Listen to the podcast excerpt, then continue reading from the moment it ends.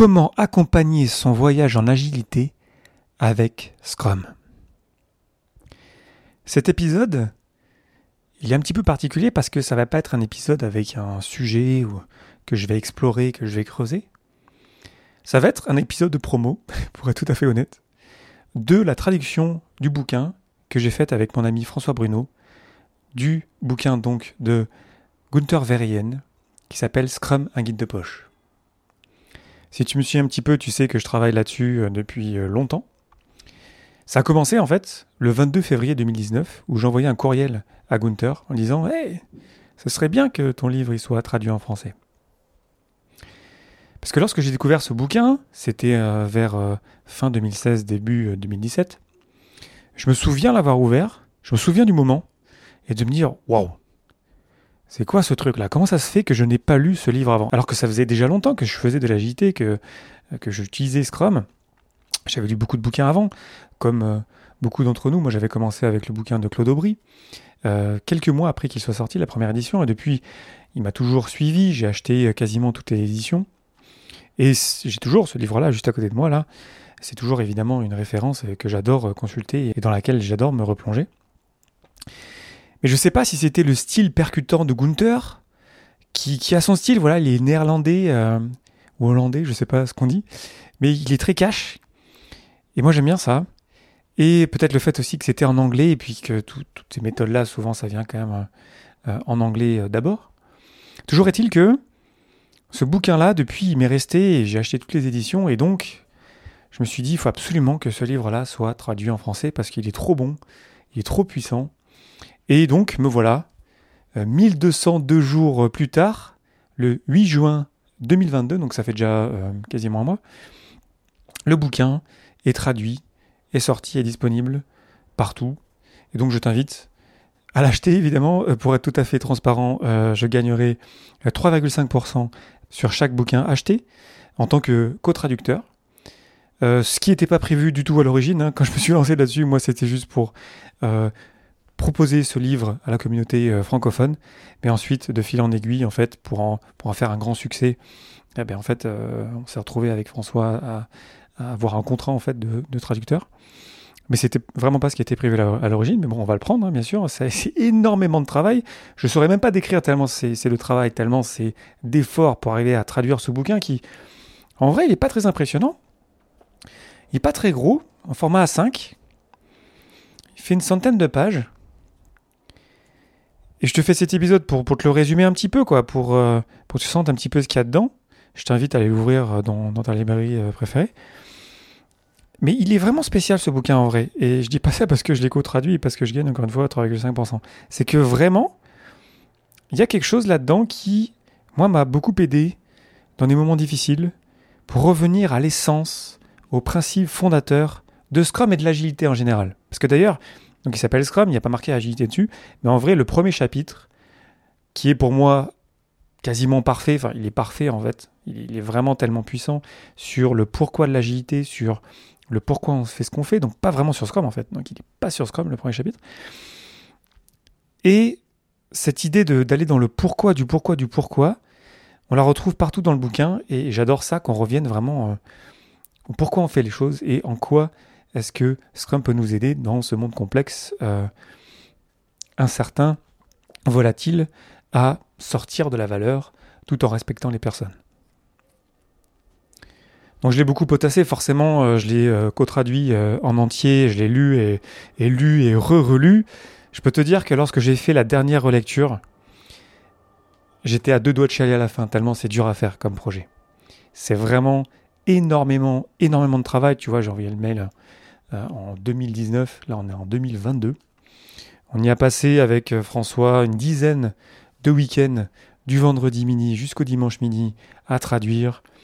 Euh, on a eu de l'aide de personnes que j'aimerais remercier encore une fois ici, Christophe Guéché, Nejma Saïdani, Farouk Choulak, Cédera Arandria, Guillaume Léon et Guillaume Deleplace qui ont relu des chapitres J'aimerais évidemment remercier euh, François parce que François, voilà, sans, toi, sans, lui, j'y serais jamais arrivé. C'est beaucoup trop difficile. Et puis c'est sûr que si je l'avais fait tout seul, la qualité euh, aurait été bien moindre. Donc on s'est vraiment challengé sur chaque phrase.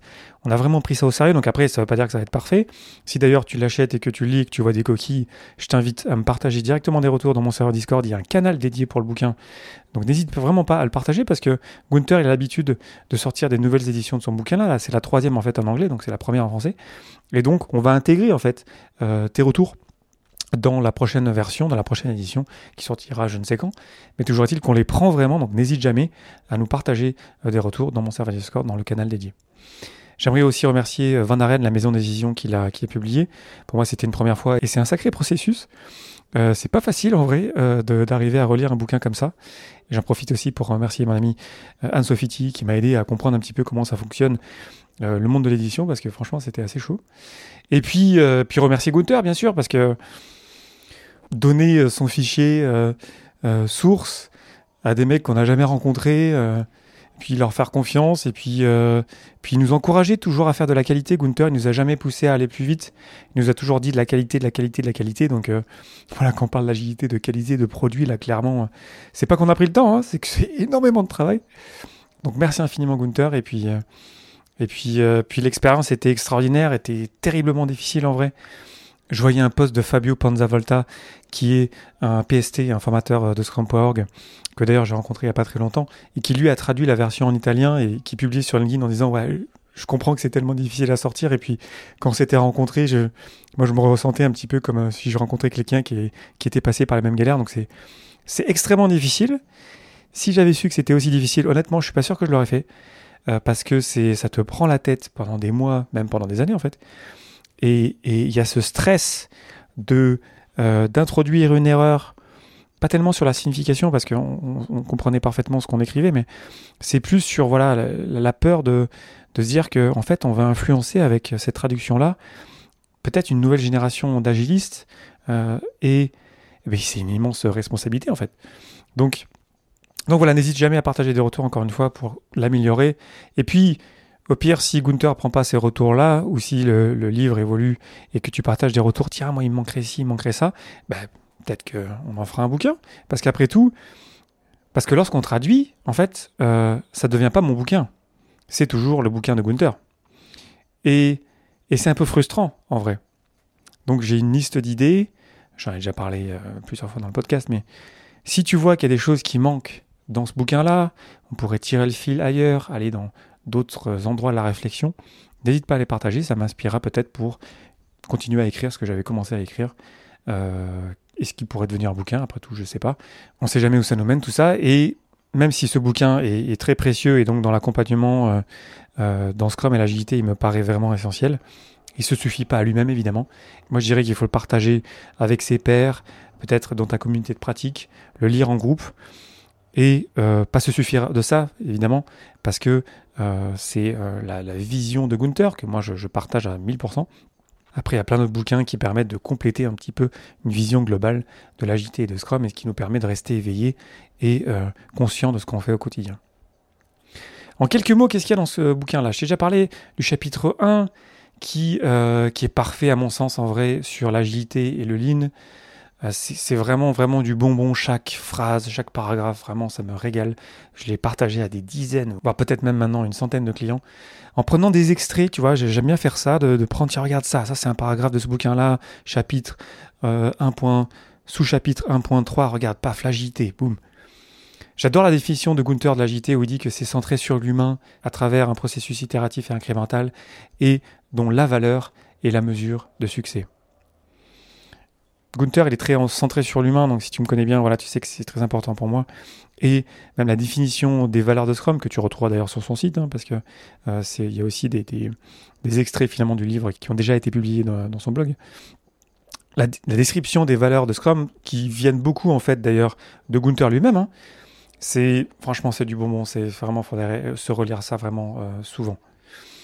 J'adore sur le deuxième chapitre où il décrit Scrum comme un jeu voilà, ça me parle. Voilà, c'est un jeu. Essayons de, de, trouver du fun euh, dans, ce qu'on fait. Et puis, les principes fondamentaux de Scrum, un espace de travail partagé visuel, l'auto-organisation, l'empirisme. Décrire l'empirisme avec deux, trois schémas dans le bouquin, c'est vraiment c'est du bonbon. Je l'ai utilisé encore une fois des dizaines de fois. Le chapitre 3, c'est sur les tactiques. Là, pour le coup, j'ai des petites réserves en vrai. J'aime pas trop qu'ils parlent des burn charts, des estimés.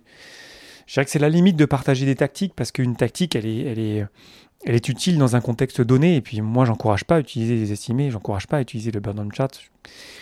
Évidemment, ça dépend de la maturité de l'équipe qui pourrait les utiliser. Mais euh, si c'était mon bouquin, moi, je les mettrais pas. Euh, j'aime pas trop qu'ils parlent pas assez de l'objectif de produit. Bon, c'est quand même un concept assez simple à comprendre, mais je trouve que ça manquait d'une petite mise à jour là-dessus. D'ailleurs, je lui ai dit. Et puis, moi, j'aime pas du tout euh, que euh, on nous ait demandé d'utiliser les termes anglophones, euh, parce que moi, je parle français quand je travaille avec des équipes en français. Et je trouve que quand on utilise les termes anglophones, Scrum Team, Sprint Planning, je sais pas, ça me gêne sur les bords. Je trouve que ça fait un petit peu qu'on se la raconte. Moi, je préfère utiliser les termes français. Tu as vu, d'ailleurs, dans le podcast, j'utilise les termes français. Mais donc, c'était pas mon choix qu'on utilise les termes anglophones. On nous l'a demandé, donc on l'a fait. Mais moi, si c'était mon bouquin, ce serait des termes en français c'est pas c'est pas du chauvinisme, hein, c'est pas euh, parce que oui la France machin. Non, c'est parce qu'en fait quand on utilise des mots de notre langue maternelle, on les comprend à mon sens plus profondément. Ça c'est peut-être mes années euh, au Québec où c'est très important de parler français, qui qui résonne en fait. Je trouve que ça a du sens de vraiment se dire attends mais ça veut dire quoi dans ma langue? Et peut-être que euh, tu verras d'ailleurs dans le bouquin, il y a des moments où il n'y a pas une traduction parfaite et du coup on met une note de page pour essayer de un petit peu de voilà la bonne traduction c'est ça, mais en même temps le concept euh, en anglais et, le mot en français il match pas parfaitement, donc euh, on en rajoute un petit peu, on y met des formes, on y met du contexte. Mais lorsque c'est possible, lorsqu'il y a vraiment un terme qui décrit euh, parfaitement ce que c'est, planification de sprint, bon, ben, je vois pas pourquoi on appelle ça sprint planning quoi. Eh bien, à mon sens, j'ai l'impression qu'on ça nous aide pas trop en fait d'utiliser les termes anglophones. J'adore le choix des mots, l'audace euh, de Gunther, comme je te disais, son style percutant. Je trouve qu'on a besoin de ça. Gunther, il dit les termes. Quand il parle de respect des personnes, c'est tellement important de ne pas oublier que la base de, la base, c'est le respect. La base, c'est l'écoute. La base, c'est. Il n'y a aucune bonne raison, aucune raison d'être qui euh, justifie le fait de se cramer au boulot. Moi, ça n'a aucun sens. Et je trouve vraiment que Gunther fait un super boulot euh, à décrire ça. Ce qui me manque dans ce bouquin, le quatrième chapitre sur le futur de Scrum, il est bien, il, ouvre des perspectives, mais il pourrait être un petit peu plus développé à mon sens. J'ai l'impression que Gunther peut encore un petit peu tirer le fil de, sa pensée.